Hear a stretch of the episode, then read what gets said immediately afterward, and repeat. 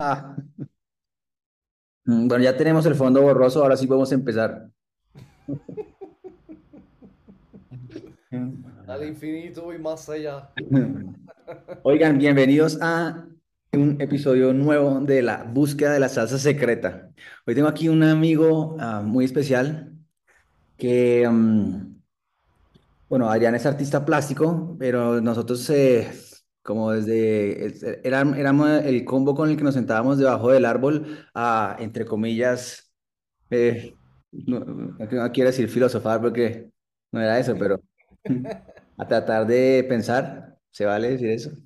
Entonces, chévere, chévere porque Adrián ha tenido un recorrido eh, en el arte, este, eh, hoy en día también como en, am, en creación de documentales eh, y pues a mí me, me encanta tenerlo acá porque siento que es alguien que, que siempre me ha llamado la atención cómo piensa y, y las ideas que tiene, entonces es chévere poderlas compartir.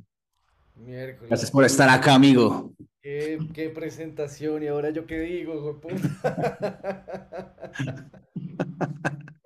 Ah, Pues, pues Chechi, para mí siempre va a ser un placer hablar contigo y sobre todo porque siento que te, sí, como que te tomaste en serio eso y así es verdad, de filosofar, así sea, digamos, de una manera no profesional, pero pues a la larga hacerse preguntas es eso, ¿no?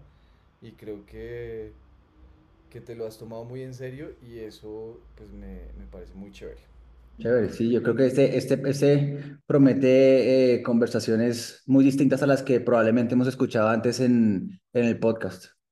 Eh, um, ¿sabes qué me acordaba yo cuando, cuando estábamos charlando un poco cuando, cuando, cuando decidimos cómo lanzarnos a hacer el podcast? Eh, ese, ese, esa instalación que hiciste tú en un apartamento. Ah, que el- yo la describiría como, bueno, era como una especie del apartamento dentro del apartamento porque usaste el espacio del apartamento, pero sobre eso construiste otros espacios y era todo con cartón, entonces era un poco como laberintesco.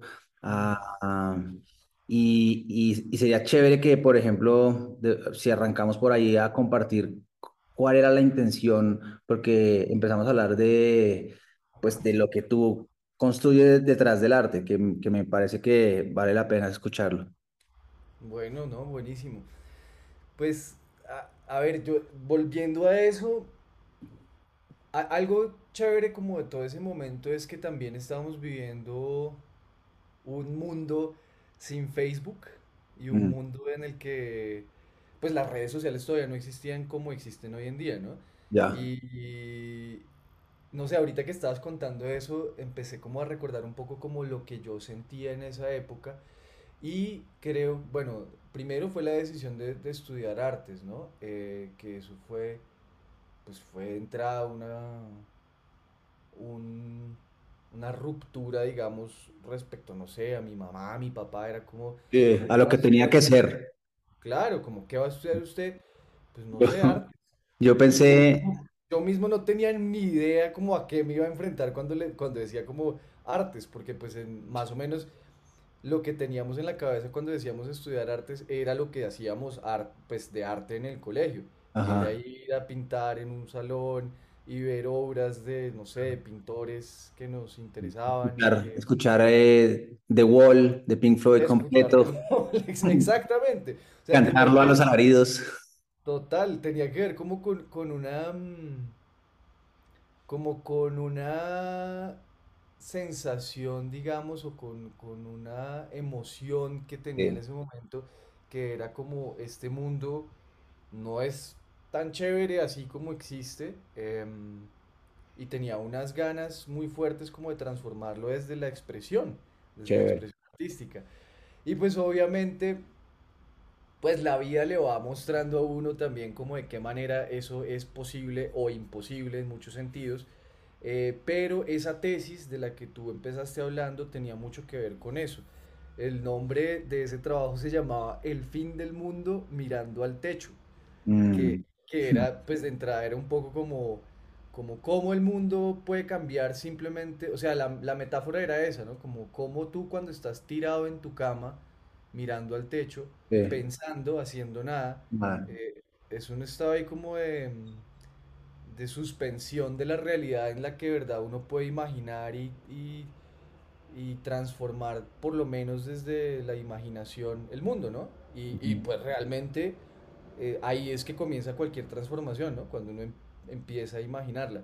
Entonces, el, También cuando como que notas que, que, que comienza con, con esa imaginación, con, contigo, porque es, e- ese momento también siento que es como eso, donde tienes una realización de, ah, el mundo soy yo, ¿sabes? total, sí, exacto. Claro, de alguna manera es eso, ¿no? Como también cada vez que tú transformas de alguna manera tu, mismo, tu, tu percepción sobre eso, pues el mundo termina y, y comienza, de alguna manera. Em, entonces, eh, ese trabajo tenía mucho que ver con eso. Describiéndolo rápidamente, era una... mm, alquilamos un apartamento y la idea era trabajar con cartón, haciendo, digamos, estableciendo una relación en que el espacio físico eh, tiene una relación de alguna manera análoga con eh, la, la manera en que nos relacionamos con esas cajas de cartón. Pues la, la obvia relación es la, digamos, como la espacial, la geométrica, formal, pero eh, también hay una relación es en la manera, digamos, inconsciente en que todas esas cosas, productos, cosas que compramos nosotros vienen en unas cajas de cartón que, que cuando tienen, digamos, cuando contienen la cosa, la cosa del deseo, em, pues tienen un valor, pero Ajá, inmediatamente nos despojamos, las despojamos como de ese contenido, pasan a ser basura, ¿no? ajá, Entonces había una, había como esa, esa eh, idea ahí sobre el espacio, de qué manera, digamos, lo- los espacios, una vez, cuando nosotros no somos realmente conscientes de lo que significan unas, las cuatro paredes sobre las que nosotros, o, eh, dentro de las que nosotros habitamos, sobre las que colgamos unos cuadros, ponemos un montón de cosas, muy fácilmente ese espacio puede desecharse o ya. perder valor, el valor trascendental que tiene el habitar, ¿no? El Ujú, habitar ujú. como, el habitar como una forma de construir y de transformar. Entonces los espacios vienen dados con unos, unas indicaciones de uso, de, mm, con unas indicaciones de, Comportamiento, sí, ¿no? cómo tienes que habitarlo. La sala es para esto, el cuarto es para esto, y eso te, digamos, te indica a ti los flujos y las dinámicas de tu vida sin que tú te cuestiones ni preguntes cómo, sino que simplemente lo asumes y el espacio pasa a ser eso, y ya, y punto. Y tú dejas de construir y dejas de pensar tu habitar. Entonces era un poco, pues digamos, eso eran algunas de las ideas que estaban allí, pero en el fondo, pues lo que pasaba es que la gente entraba y cada uno le daba una, mm, pues una interpretación interpretación.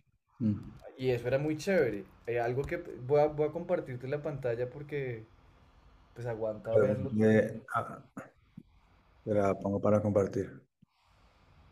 Ese fue muy chévere en ese espacio. Cuando nosotros empezamos a trabajar en eso, pues simplemente alquilamos un apartamentico del centro, en el centro de Bogotá, Ajá. eh, que queda- quedaba ahí, eso queda en las nieves, por allá cerca de la 19 Aquí con se ve la protuberancia asomada Exacto, a la calle. exacto. Un Y pedazo de eso fue una de las caja. decisiones, esa fue una de las decisiones finales que tomamos, que fue como, como, cómo proyectamos esto también como al espacio público y. Claro. Entonces, ese, eso era lo que nos para los que, para los que no lo están viendo, está el edificio y todo el edificio tiene pues su eh, filo recto y sale una protuberancia que es como una caja, ¿cierto? Como la forma de una caja hecha de cajas y se sale del edificio hacia la calle. Exacto, exacto. e- Era una caja, era un, un, sí, un, un tubo que se proyectaba de la ventana de la sala de este apartamentico. Eh, este es un edificio de los años 50, mediados de los 40, no estoy muy seguro, pero es un edificio eh, pues eh, de apartamentos pequeños, pensado digamos como para un, para, para trabajadores de ahí, como de, esas, esos espacios del centro. Entonces, bueno, de la sala salía esta, esta caja de cartón hecha con muchas cajitas de, de- de distintas cosas, cereales, em, licores, de todo. Era un quinto piso. Y cuando uno entraba se encontraba con una caja en la mitad del espacio, como una especie de una caja dentro de una caja. Pero esta caja que tú te encontrabas adentro era, estaba armada ya no por las partes exteriores de las cajas, sino por el interior de esas cajas.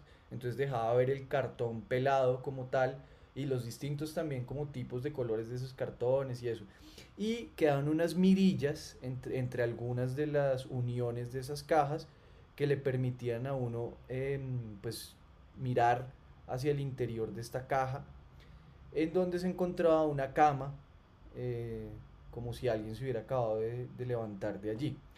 Y, Vale. y esa cama estaba completamente rodeada por, eh, pues por las mismas cajas, pero por el- las partes exteriores donde aparece la publicidad de esas cajas, ¿no?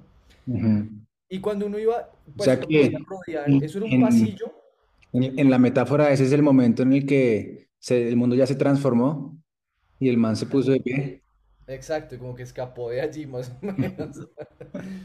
Y había algo muy bonito que sucedió cuando estuvimos instalando eso allí y pasó cuando, porque obviamente tuvimos que transformar el espacio por completo.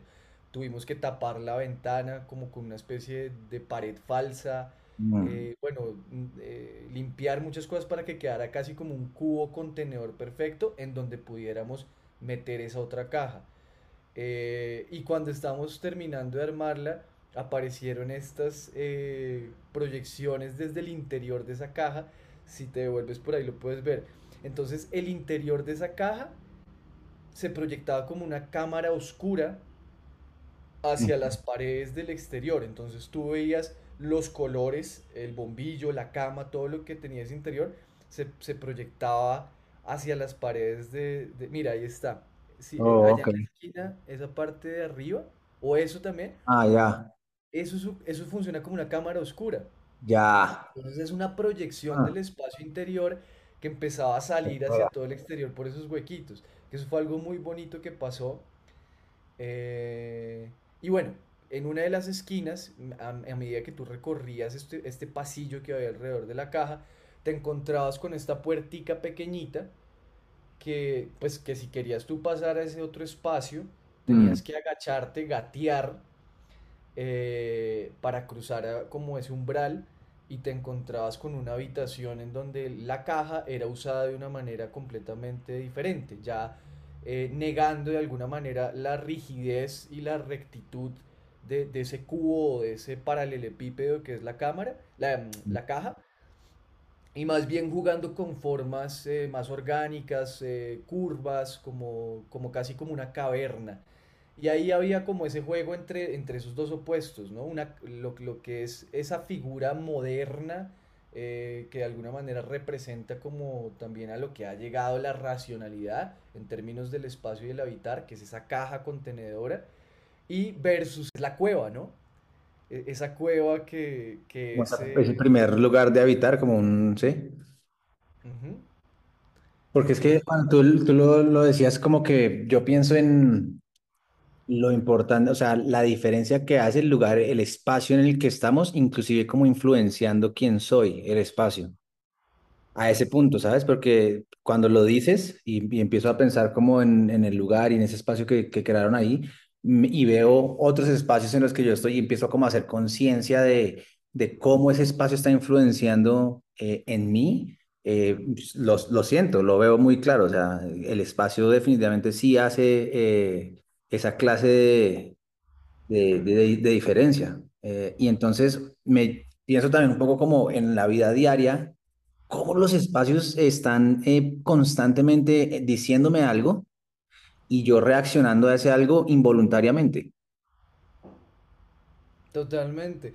Exacto, esa fue, ese fue finalmente el motor de toda esa exploración desde las, pues, con las cajas de cartón en ese espacio y era tratar de alguna manera de poner, co- como materializar esa sensación, eh, pero a partir de un, como de una intuición. O sea, no queríamos llegar a una conclusión racional y Vale, argumentada, Sí, como que, le dijera a la gente como es que esto es lo que sucede. Es decir, no Ah, estamos haciendo filosofía, sino estamos planteando más bien una experiencia de eso que tú estás diciendo, ¿no? Y esa experiencia obviamente es de algo muy personal, eh, pero que le permitiera a la gente que visitara ese espacio llegar a, esa- a esas a conclusiones como la que tú acabas de llegar, pero desde su propia experiencia y con sus propias palabras, ¿no? Sí, sí, plantear como la experiencia de una manera que cada quien puede, este, a partir de lo que ve ahí, eh, llegar a sus propias conclusiones, pero facilitar esa, facilitar esa experiencia. Chévere. Este, porque mira, nosotros en, en, en los entrenamientos, en los entrenamientos, con las distinciones y esto que hacemos, como pensamos un poco como en esto del contexto y el contenido. y hablamos acerca de cómo, por ejemplo, el contexto pues determina el contenido. Un poco cuando, cuando pienso en, el, en, eso, mm, sí, me- como que reflexiono y digo como, es eso, yo, yo puedo, si no, me, me voy un poquito más allá, digo como, yo puedo si modifico el, el contenido del espacio, en, de alguna manera también alterar el contexto de mi vida. O sea, manipular el contenido para empezar a, a- a entender y ver el- la vida de una manera distinta. Total. Sí, totalmente. O sea, pues eh, creo que hay, es- eso igual es una experiencia muy, muy personal, muy subjetiva, pero, pero claro, digamos que, o sea, la- las, los flujos y las dinámicas eh, de lo cotidiano, pues del trabajo, de la familia, de las relaciones.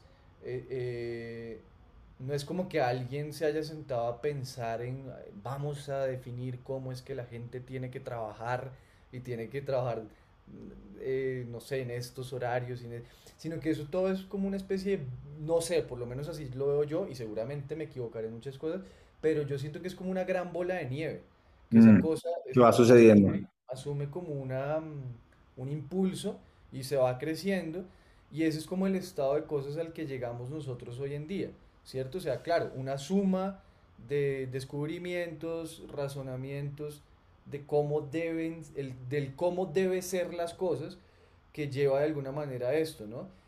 Y ahí está la tensión, ¿no? Finalmente como entre el individuo, sobre lo que tú decías ahorita, como entre ese individuo que habita un espacio, una ciudad y que se Ujú, relaciona con los otros, eh, lo que anhela ese individuo eh, y las tensiones que se crean como, como entre ese, con, lo que llamamos ahorita ese contenedor. em, y, y ese es como finalmente la- la- el, el esfuerzo, la energía y el trabajo de esa persona en, en cómo transformar esas cosas que de alguna manera eh, oprimen y, y no permiten que, pues que, que realmente lo, lo vital aparezca, surja, se proyecte, ¿no? E- En eso igual yo considero que uno nunca está solo y que finalmente pues tú debes encontrar como, como esas coincidencias en, en, como esas pequeñas eh, semejanzas en pensamiento, en energía, en trabajo, en, sí, no sé, en, cómo vives, que te permiten como armar comunidad, armar lazos, armar red y que esas transformaciones vayan sucediendo realmente eh, pues en el ritmo en que, en que sea posible. sí, ¿tú, tú crees como entonces si yo saco, por ejemplo, a alguien de ese como espacio en el que está habitando, como ese contexto, eh, la, y lo ponemos en, y la persona se pone o lo ponemos o se pone a sí misma en otro espacio, eh, entonces ahí hay una posibilidad de transformación o una manera, una posibilidad de relacionarse distinto consigo mismo, con los demás, o, o la persona sigue siendo la misma esencialmente, solo que con algunas diferencias aquí y allá.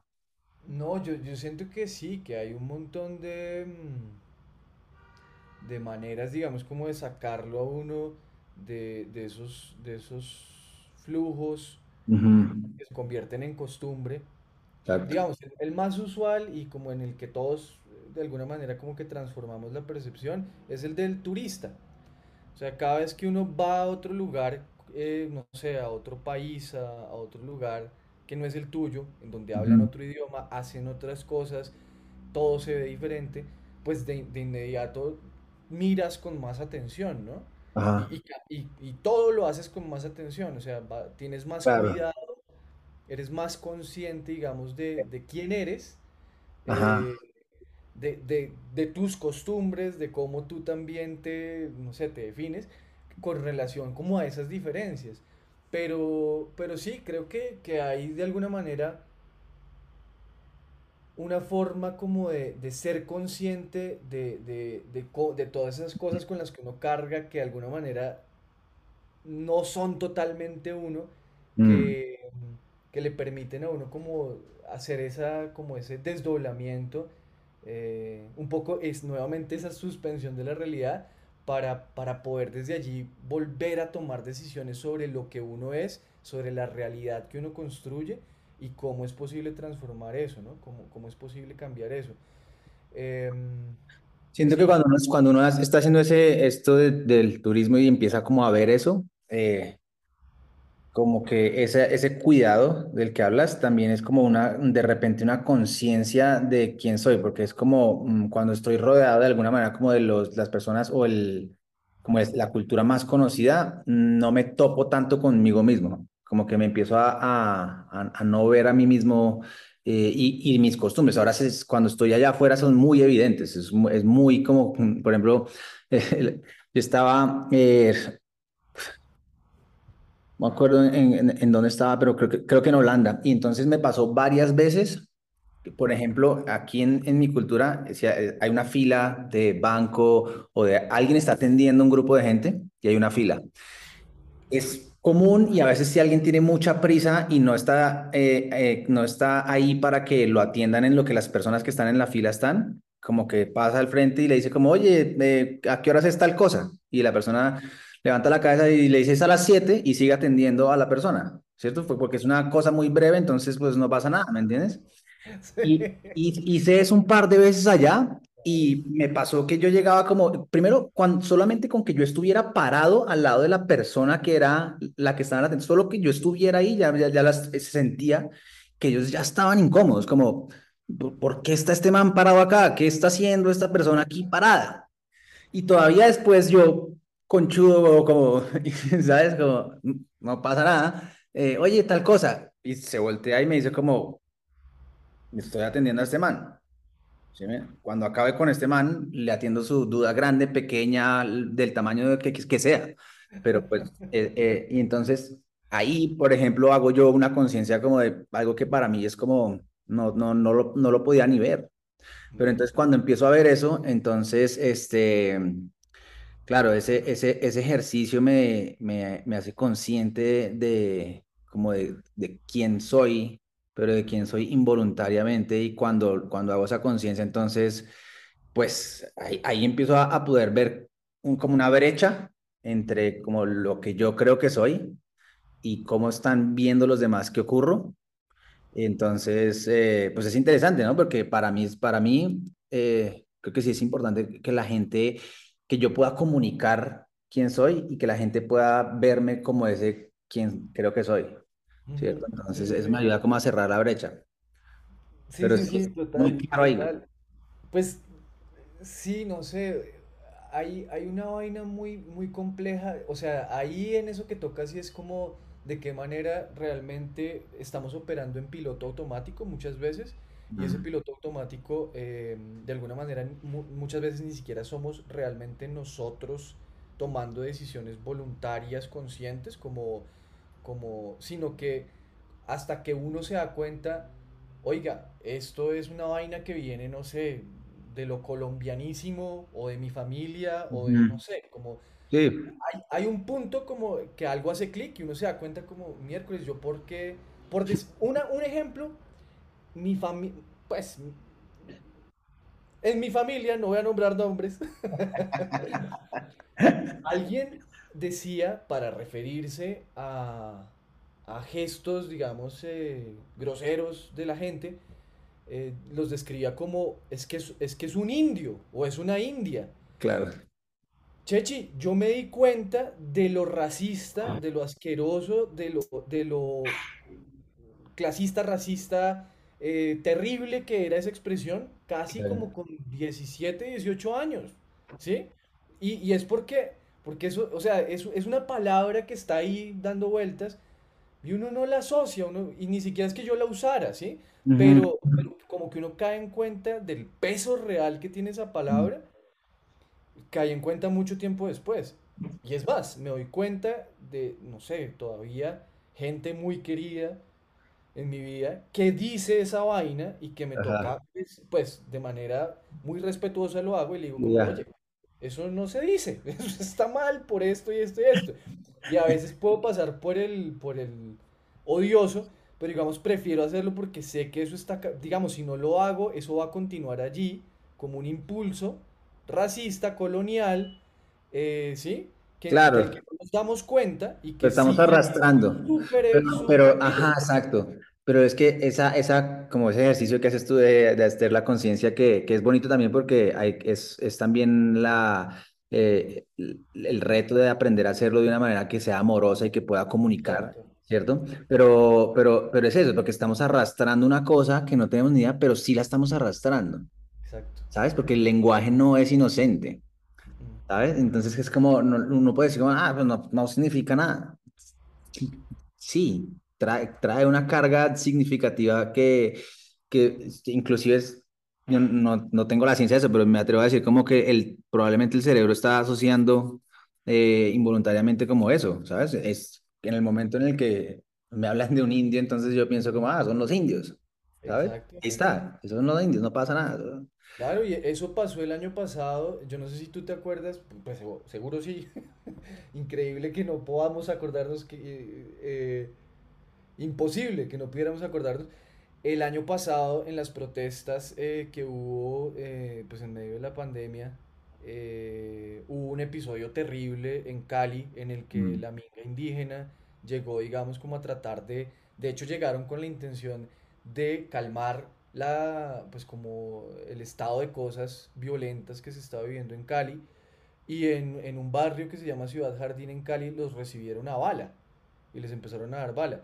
Y la gente, muy curiosamente, eh, pues estaba mucha gente en contra de los indígenas, que esa mm. gente que tenía que hacer allá, que porque se estaba metiendo, que, o sea, ese tema del racismo en, en un país como Colombia, que es, que, que no solo es mestizo, sino que además ha- es habitado por una gran cantidad de población indígena y campesina, descendientes directos pues de comunidades indígenas, eh, es un poco absurdo que, que todavía persistan no solo posiciones abiertamente racistas como las, las que se vieron el año pasado durante las protestas de Cali, pues durante las protestas de- del paro que hubo, eh, sino que eso habite en cosas tan invisibles como el lenguaje cotidiano, como la manera en que nos referimos a la, al, no sé, a una persona, Ujú. ¿cierto?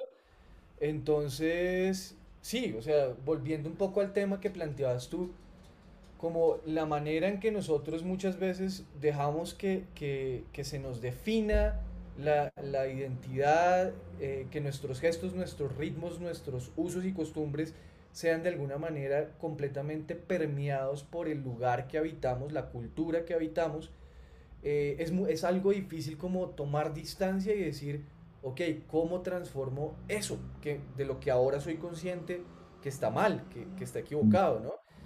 Eh, y creo que es, es- es clave eso, encontrar, digamos, para mí el arte siempre ha sido un- una herramienta para, para eso, para pensarme y para pensar el lugar en el que yo habito. Eh, pero, pero yo creo que hay muchas, o sea, Y entonces tú, tú usas el arte como, como el, el vehículo para transformación, algo así.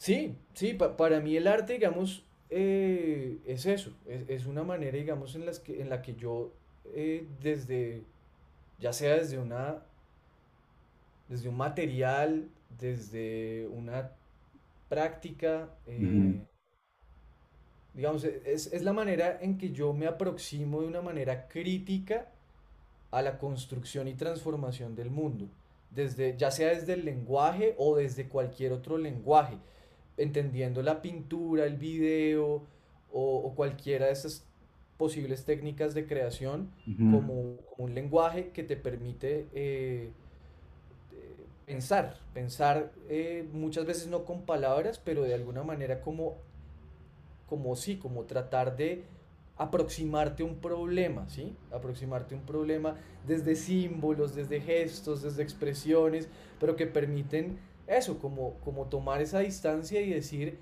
eso que está allá no me gusta por esto, esto y esto, y, y, y, y creo que se podría abordar, sentir, pensar desde aquí, desde allá.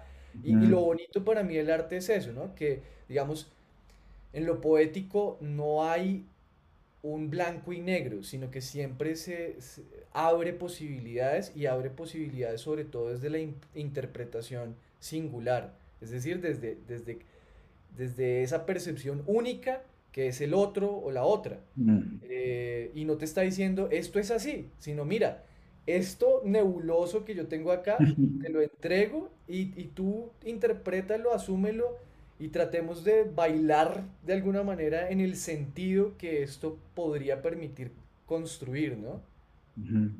Pero Claro, no, bien, es chévere. O sea, es que mm, es, es bonito pensar que, que se puede como expresar de esa manera porque a veces siento que eh, es en la creación que podemos compartir cosas como esa, porque a veces como que, por ejemplo, las palabras Eh, eh, justo cuando está, es tan nebuloso y a veces difícil de distinguir es cuando, cuando más complicado se, para mí se, se convierte, en- y lo hablamos con alguien, como cuando, lo, cuando a, a través de una experiencia lo hago, entonces como que supongo que es como una manera distinta de, de entendernos y, bueno, tal vez no de entendernos, como de mirar algo, ni siquiera, ni siquiera llegamos a entendernos, solo mirarlo. Porque a veces ni siquiera es eso, como no, no llegar a la conclusión de nada, pero sí mirar algo que no hemos estado viendo. Y con eso ya es suficiente para entender o, o a- abrir un montón de posibilidades nuevas.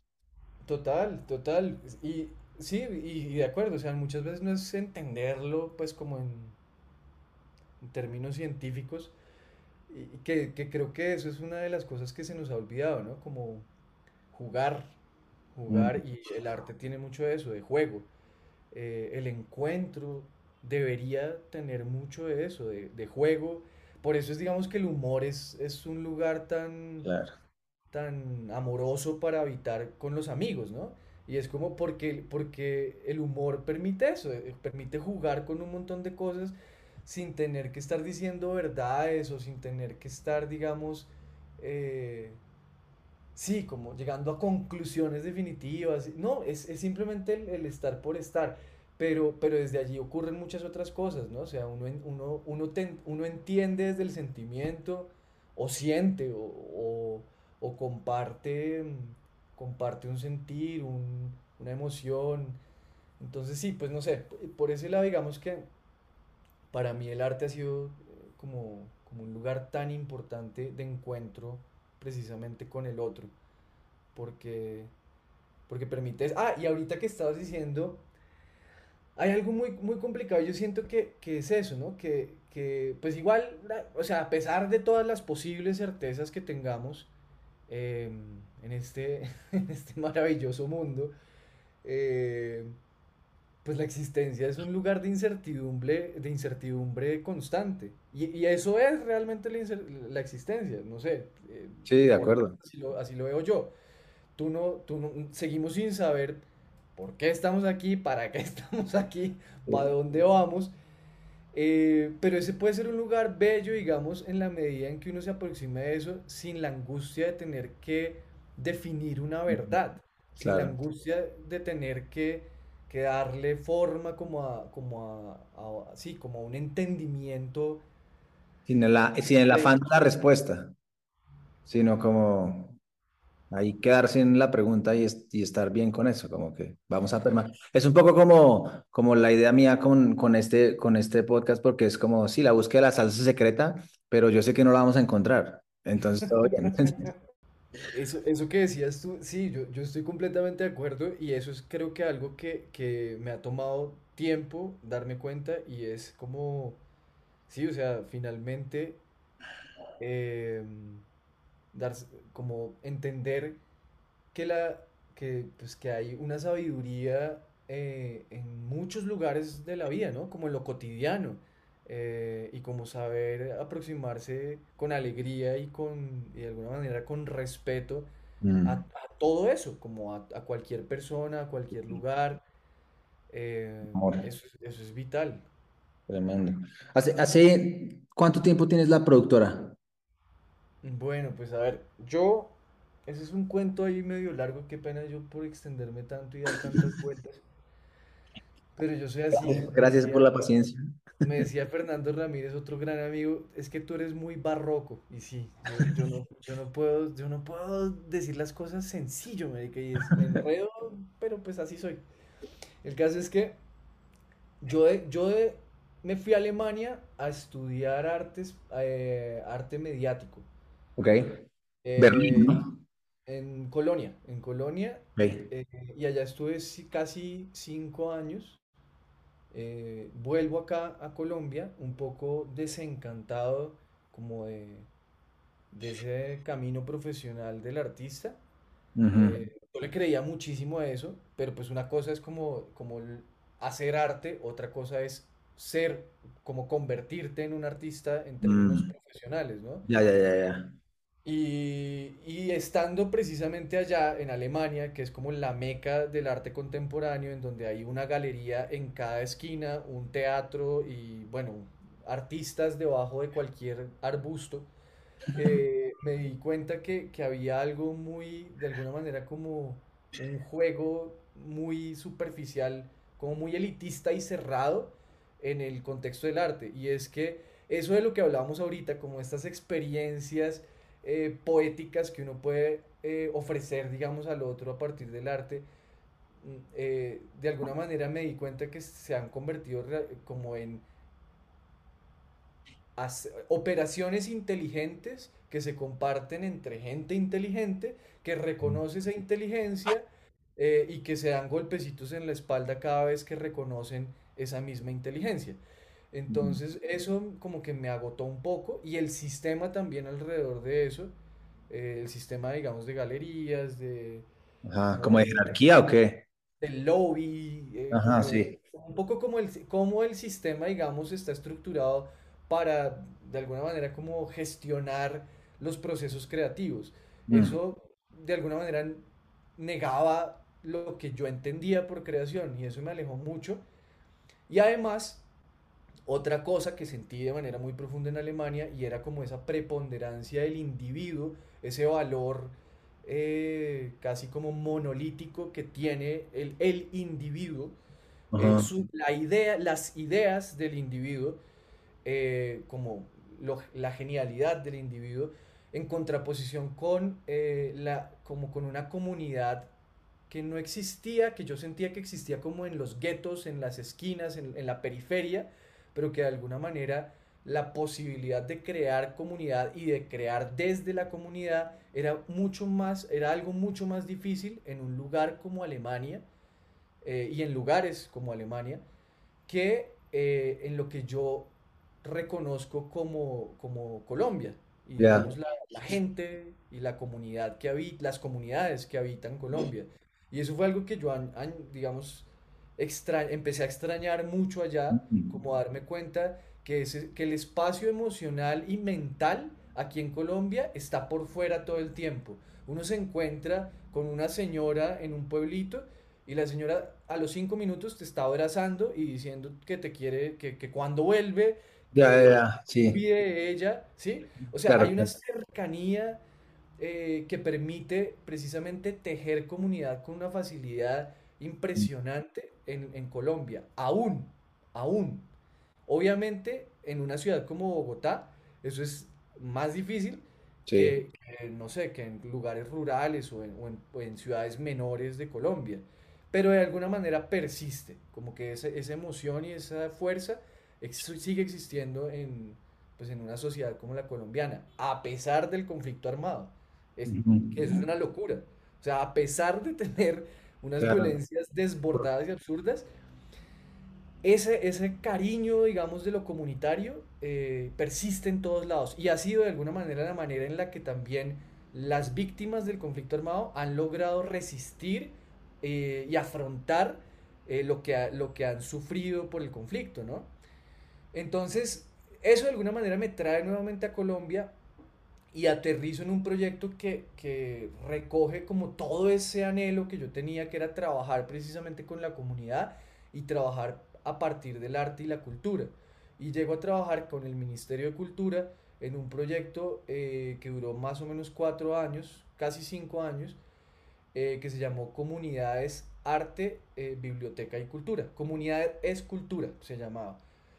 Y ese proyecto trabajaba con em, las viviendas de interés prioritario que fueron construidas durante el gobierno Santos en, eh, bueno, en, en casi todo el país, que fueron entregadas en su mayoría a víctimas del conflicto armado como, como una reparación, como una especie de reparación entonces, bueno, de entrada ese proyecto tiene un montón de cosas que uno podría criticarle, desde, digamos, como desde política estatal, desde políticas de reparación, eh, un montón de cosas que, que vale la pena analizar con cuidado y criticar, pero mi lugar allí era pues un lugar mucho más pequeño y humilde, yo no estaba dentro de las grandes decisiones, yo estaba registrando eh, documentalmente Ya. eh, esos procesos artísticos y culturales que le permitían a estas poblaciones vulnerables, población rural, población de víctimas, eh, tejer comunidad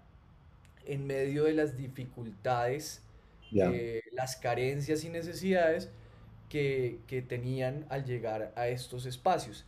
Ujú. Eh, en su mayoría estas eran comunidades que nunca habían habitado en lo urbano y mucho menos en propiedad horizontal. Entonces era todo un reto Daño. entender como las, las normas y digamos como, la- la- sí, como los, los acuerdos de convivencia requeridos para vivir en unos espacios como estos. Eh, es decir, una- un campesino iba y, se, y sacaba la yuca del, del patio de su casa Listo. y, Y y no le pregunta a nadie o sí. En cambio, pues allí, eh, exacto, el acceso al trabajo, eh, cómo disponer de las basuras, el ruido del vecino que tenía justo detrás de una pared de menos de 20 centímetros, etcétera, etcétera, ¿no? Entonces había un montón de temas que tenían ahí con- que ver con cómo yo convivo con el otro eh, desde, desde las múltiples diferencias que había y allí el arte precisamente eh, se convirtió en un factor de cohesión, de, mm, de construcción de comunidad eh, y el arte entendido también desde los saberes propios de estas personas que llegaban allí. Por decir una cosa, ¿Cómo, los, cómo, cómo, cómo empezó a pasar eso? O sea, ¿cómo, cómo participaba el arte de ahí?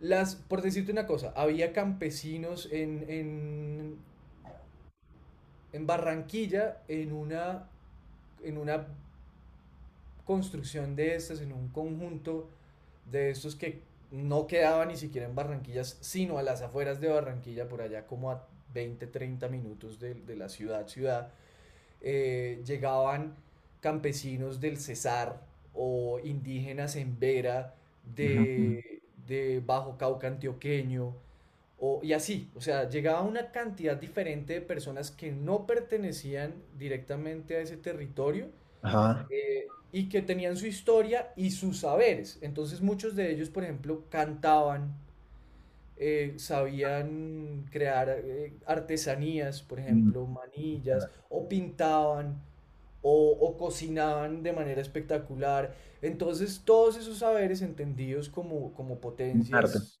como Sí. arte, como Sí. potencias creadoras y como cultura, eh, permitían eh, pues sí, como eh, propiciar procesos relación, de encuentro a partir de eso. Entonces, por ejemplo, el viejito que cantaba les daba un taller de canto y de composición musical a los niños. Ya, eso los, los relaciona de una manera inmediata, así como se los acerca. cosas increíbles como por ejemplo Claro. un, un rapero que llegaba también, que por alguna razón llegó al rap, llegó allí y se encontró con este señor que tocaba guitarra y empezaron entre los dos a, a- a trabajar musicalmente. Claro. Ya, ya, ya. Entonces, ese encuentro de cosas, eh, yo Claro, era bien, simple, pero es como la representación de, ok, miren, se juntaron y ahora, y ahora están armando algo juntos. Entonces, tal vez todos podemos hacerlo. Algo así, Sí, ¿no? Sí, sí, sí, total. O sea, era. Y, y- y lo curioso es que eso no pasa. En, en, digamos, en un barrio, en Chapinero, en Bogotá, o, eh, o en Los Rosales, o en El Chicó, o en, no sé, o, o en Sí. Suba, o en, en muchos de estos barrios, estrato medio, estrato alto, estrato medio alto. Eso no sucede porque no estamos dispuestos a ceder y encontrarnos con el otro Mm, precisamente como desde ese respeto. Es decir, estamos siguiendo unas lógicas que no tienen que ver con lo comunitario, sino unas lógicas eh, definidas precisamente por los ritmos del capital, del trabajo, bueno, de un montón de cosas que, que coinciden más con, pues con, con esos valores de lo individual, con esos valores de los que hablaba ahorita que tienen que ver pues con los grandes lo- logros finalmente de la sociedad moderna, que hay muchas cosas también, digamos, positivas, pero en la medida, digamos, en que anulan esa posibilidad de, la, de lo comunitario, eh, pues hay que repensarlas, ¿no? ujú, Sí, es como una mirada más hacia lo humano y a las relaciones y, y ese como estar juntos, ¿no? Y la, y, exacto, y lo vital de estar juntos. Eh, y volviendo a, a lo que me preguntabas, el tema de la productora, pues la productora nace de allí. O sea, allí yo me encuentro con, con, pues con otra forma de entender lo, lo artístico, lo creativo. Eh, fui muy afortunado porque viajé por el país eh, casi esos cuatro años, viajé constantemente, conocí lugares que, que probablemente nunca habría ido de no haber Claro. sido por ese trabajo y gente con la cual tal vez nunca habría compartido, gente muy humilde, gente muy sabia, eh, en donde uno estúpidamente no pensaría encontrar sabiduría, pero está, o sea, en lugares en donde, ¿sabes? Como lo que tú decías ahora, como una, una viejita en el Caquetá, o sea, me, me enseñó cosas muy, muy profundas que tal vez nunca habría podido eh, entender si no me hubiera abierto, pues si, ese, si esa oportunidad con ese trabajo no me hubiera brindado Exacto, sí, pero también si no estuvieras en esa misión, ¿no? Porque es, es, es bonito, por ejemplo, esto también, como eh, cuando abres el espacio, entonces como que nos damos permisos. Es decir, seguramente si Adrián llega como un viajero, ella no se relaciona con Adrián igual, como que Adrián viene con esta misión, también le, creo que es también como que trae al frente como de, ah, ok, voy a compartir algo con este man. eh, más íntimo, distinto. Eh, la relación está ahí, pero, pero ¿qué, qué, qué, qué- te gusta a ti el documental? O sea, ¿qué crees que hace el documental? ¿Qué, qué posibilidad es el documental? ¿Cómo lo ves tú? Sí, bueno, pues allí e- es- esos cuatro años trabajando con ese proyecto de comunidad de escultura me, me permitieron eso, darme cuenta, o sea, fue una escuela brutal porque yo no había, o sea, yo trabajaba con video, pero no en esa línea, o sea, no Ujú. entrevistando y no en, e- en es, por ese lado. Sí, sí. Eh, y, y fue muy fuerte porque yo llegaba a cualquiera de esos territorios, sacaba una cámara y ni bien la sacaba, ya la- una persona me estaba contando su vida entera. Oh, wow. Y era muy, y eso tenía que ver con la cantidad, digamos, de mm, sufrimiento represado que muchas de estas personas también Mm, cargaban. Una la, necesidad de comunicar. la necesidad de contar, desde sacar y de que alguien te escuche.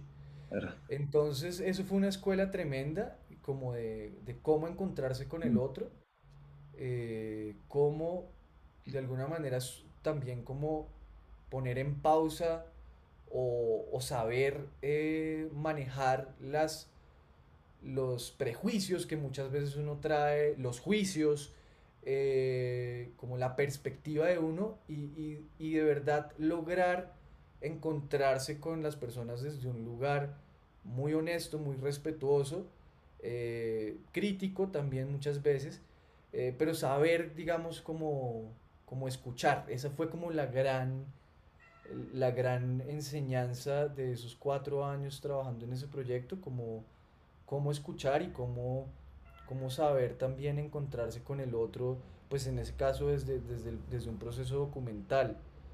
Eh, para mí eso fue tremendo y, y desde allí fue que me, me dediqué mucho más como a la creación, pero entendiéndolo desde, desde la creación audiovisual en lo documental.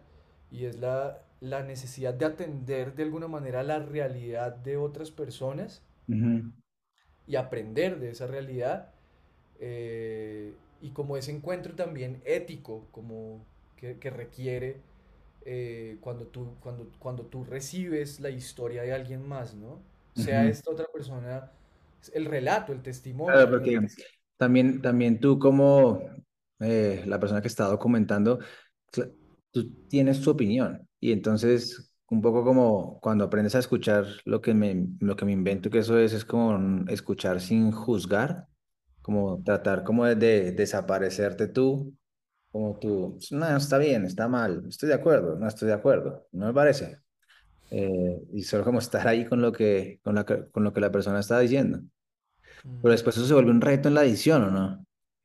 Total, es Porque es fuertísimo. como, Es fuertísimo y a mí, digamos, mucha, pues con algunos colegas que he trabajado, me han reclamado en varias oportunidades eh, eso, como porque usted no escribe los guiones de, de mm, sus documentales.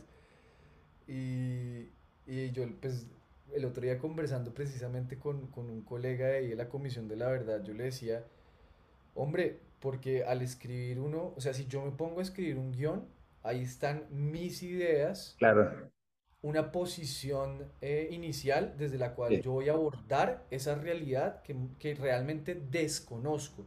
Porque yo puedo tener vale.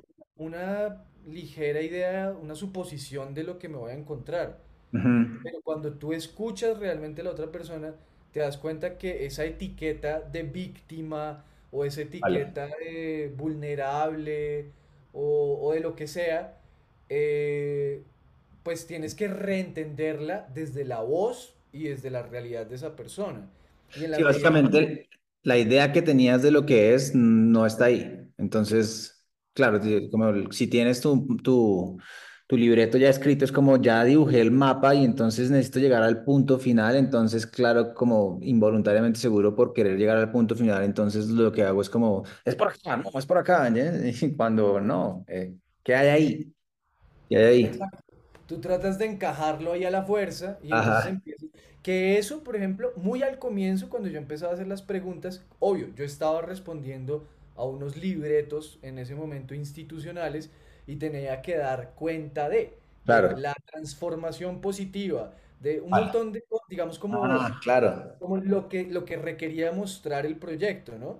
Sí, Eh, entonces yo me afanaba porque, porque las respuestas de la persona con la que estaba conversando se dirigieran hacia esos lugares. Y entonces uno empieza a, a como a tratar de, de jalar la, la respuesta o la palabra de esta persona hacia allá de una manera súper equivocada.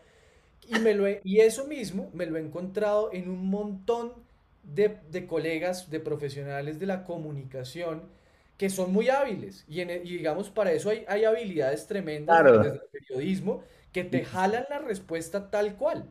Claro, Pero allí, pero allí entonces tú estás deformando a tu conveniencia y a tu necesidad la palabra, la realidad y, la, y el encuentro con el otro. Claro. Entonces, esos encuentros requieren tiempo, necesitan mucho tiempo. Y yo, Mm, yo cuando entrevisto, cuando saco una cámara y voy a entrevistar a alguien, me tomo mi tiempo. O sea, yo dejo que la persona, primero, tratar de desaparecer la cámara. Porque, porque la cámara muchas veces intimida, ¿no? define y, y como que altera el encuentro. Y no sé, por ejemplo, muchas personas son como, muy buenas tardes a todos y todas. Y no, no, señora, tranquila, esto no es para nadie. esto- vamos a conversar usted y yo. Aquí Claro. no hay ni televisión, ni, ni espectadores, ni nadie. Usted está conversando conmigo. Ah, bueno. Entonces, y mientras eso sucede, mientras la conversación de alguna manera Llega a ese lugar. la cámara o como que logra invisibilizar la cámara, toma tiempo. Eso toma tiempo eh, y es algo, digamos, que, que ha requerido también que yo entienda cómo hacer para que eso desaparezca y que, se, y que logre construirse una confianza con la, con la persona de manera que, que esa persona pueda hablar sin, sin presión, ni ansiedad, ni angustia. ese- eso de que se desaparezca la cámara es, es justo como, eh, entonces ahí es cuando ocurre el- la conversación, el encuentro espontáneo eh, y no hay como un tenemos que llegar a un lugar, sino que es una conversación entre dos personas, porque cuando estás teniendo una conversación con una persona, no hay como esa misión, no hay como ese eh, motivo de, ok, tenemos que llegar allá, ¿cierto? Tenemos que decir estas palabras o tratar de como mostrar esta, que esto ya sucedió. A mí me pasa también cuando, por ejemplo, he tenido charlas con gente que digo, ah, si hubiera sido un episodio del podcast maravilloso, ¿sabes? Como que un poco, un poco, un poco, he pensado, he pensado como en, en tener la, la, la cámara, no, pero el- de pronto como el aparato para grabar y grabar la conversación y grabar conversaciones y después decirle a la persona como, oiga, grabé esta conversación, puedo usarla para el podcast, pero bueno, como alguna situación como de, violación. Buenísimo, buenísimo. Claro, no, no, sí, No se, no se total. pueden replicar después, o sea, sí se podemos tratar de, de volver a hacer la conversación como esa, pero, pero no tiene eso que tú dices, no, ya no es invisible. Ahora es como, ok, bueno, vamos a grabarlo. Vale, grabémoslo. total, total, claro, y eso, es- eso es como, sí, la, co- como la conciencia que te están viendo, ¿no? Mm, De que, de que, de que le estás hablando a alguien. Que además eso se vuelve, hoy en día, además es como una, una vaina omnipresente. Porque como todo se hace para redes, para esto, eh, ah, como que cada vez es un poco más difícil encontrarse así, como, como desde... Obviamente lo- los contextos de los que yo te estaba hablando son un poco diferentes porque pues allí había historias de peso tenaces como, no sé, vale. la, la pérdida de un ser querido o algo así. Y, eso también hacía, de alguna manera, cuando la persona, una cosa que me pasó a mí dolorosísima y tenaz fue el año pasado visité una señora en Cali que estaba trabajando, ella era una, una indígena, o bueno, hija de indígenas eh, en el Cauca, y cuidaba una finca em, a unos señores que vivían por allá en Estados Unidos, y un día llegó la guerrilla a pedirle vacuna. decirle que, pues, que, ellos, que ellos estaban allí que, y que tenían que, pues sí, como pagarles algo. La señora le dijo, pues que yo, nosotros solo cuidamos acá, no tenemos nada. Y esta gente volvió dos, tres veces. eh, a la tercera ya ellos sintieron que venían pues a, a fregarlos. Y el Mm, esposo abrió la puerta y ahí le mataron al esposo a ella frente a ella. Y ella, bueno, el, lo, lo impactante para mí de, de- del encuentro con ella fue que cuando ella empezó a contar esta historia, Ceci, fue como, como de verdad, no solo se desapareció la cámara, se desapareció todo. O sea, mm, esa señora entró, se devolvió allá y como por 20 minutos sus palabras, una detrás de otras, en, en una cohesión y en una eh, precisión revivieron esa escena eh, con una intensidad que me, que me hizo a mí, o sea, cuando ella terminó de contar esa historia, los dos nos pusimos a llorar, porque fue como una especie de, de- de flujo que, que es como, sí, como un- una especie de, de, no sé, un fluir de la conciencia, como, como, como Sí, decíamos, que, que, que no paró, como que ese chorro no paró hasta que ella terminó de desahogar ese dolor. wow. Y, y, y, y además como de una manera tan articulada todo, como lo que te digo, como cada palabra tenía una fuerza y una intensidad, un poder en ese relato, que, que de verdad todo ese espacio desapareció. Eh, y ella terminó, o sea, Mm, terminó de decir la última palabra y fue como se derrumbó, se derrumbó y se vino abajo y se puso a llorar y obviamente yo y otras dos personas que estábamos ahí también nos derrumbamos con ella por la intensidad de ese relato. Em, Pero es lo que tú dices, todo eso no es- dejó de ser como lo que estaban ahí para algo, pero hubo un encuentro tan humano que trascendió todo lo que estaban pensando, en lo que estaban haciendo, se volvió, eh, total, total, o sea, para mí conectados. dejó de importar la cámara, la entrevista, mi misión, todo eso dejó de importar y, Mm, y lo que, lo que te decía ahorita, o sea, claro, en el caso, digamos, de las conversaciones que, so- que tienen un valor muy, muy importante, como conversaciones que buscan lo trascendental, buscan esa salsa secreta, pues Mm, hay una importancia, pero claro, cada uno está como, como en sus dinámicas, en sus cosas, y es mucho más difícil como eso, ¿no? Como que, como que de alguna manera, Sí, pero ¿sabes qué estoy pensando? Son como juegos que nos inventamos para poder eh, conectar de esa manera, de esa manera que conectaste con ella, ¿sabes? sí, sí, Como sí, sí, total. queriendo, queriendo encontrar esa, esa oportunidad de conectar con, con la gente, estar ahí juntos, que es bien poderoso y obviamente para ella, sanador, para todos. Y mira, e- ella decía algo ahí, pues después, como después de que grabamos, ella me decía que para ella fue muy difícil llegar a contar lo que le había sucedido, que, que pasaron más de cuatro años y ella no podía pronunciar una sola palabra sobre eso que había sucedido. Eh, y a partir precisamente de ese proceso con esa obra de teatro, ella empezó como a, a- a buscar darle forma a ese relato Tremendo. y con, y con ella yo entendí algo muy fuerte que no había entendido en todos estos años de trabajo desde lo documental y es esa importancia que tiene volver a contar lo que te sucedió. En el caso de las víctimas, de, de una víctima pues de, de- de violencia, no es real. siento que tiene un valor adicional, pero, pero hay algo en la palabra eh, y en el, en el darle forma como a, a lo que hemos vivido a través de la palabra que permite de alguna manera que tú tengas una agencia, una autonomía sobre lo vivido, que a pesar de ser víctima, que a pesar de haber sufrido la pérdida de un ser querido y de haber sido mancillada en tu, en tu dignidad, la palabra te da la oportunidad de volver con cierto grado de autonomía, control y conciencia sobre eso que sucedió y eso te da, te, te recobra la dignidad. Poder, poder relatar eso, poder volver sobre eso y volver de una manera, digamos, eh, autónoma y, controlada, Y también, logra re- reconstruir algo de tu dignidad. Y eso me pareció súper importante, como, como vital.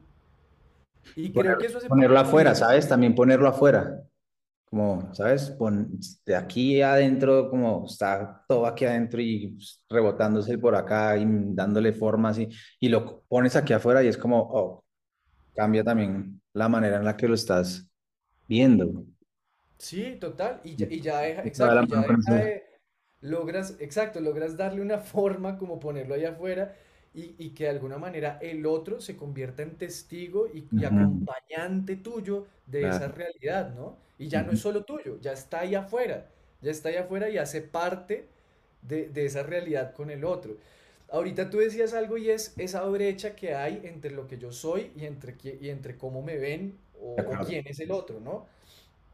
Y a- hace poquito escuchaba, hay un podcast súper chévere que se llama Hidden Brain, aquí haciéndole la cuñita.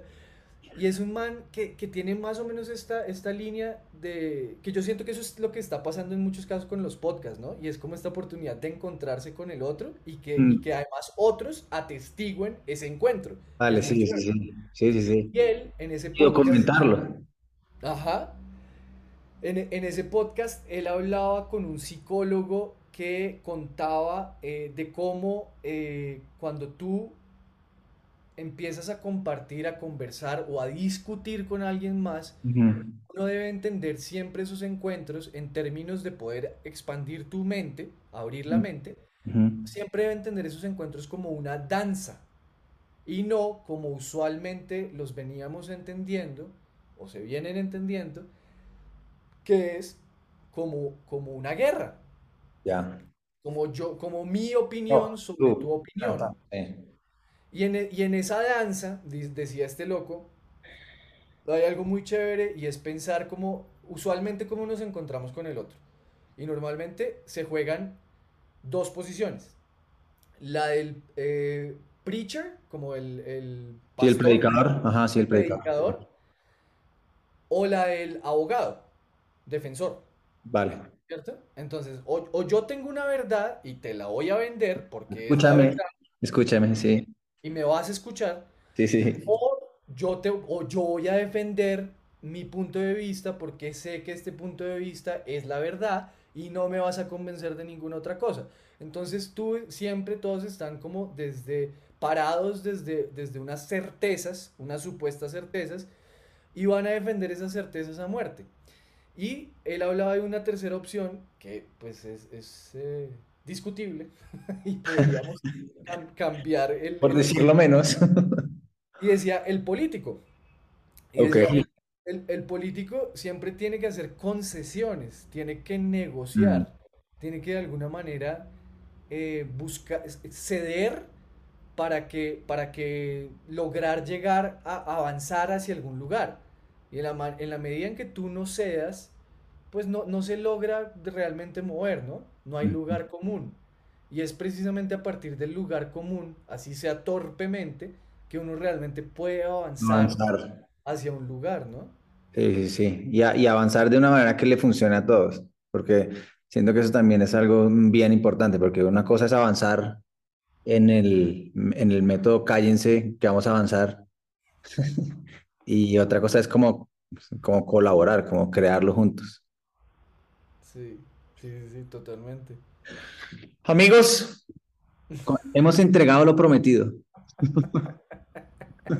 Este es un nuevo eh, personal record y, y qué buenas charlas. Ah, qué gusto que, qué gusto que nos hayas acompañado.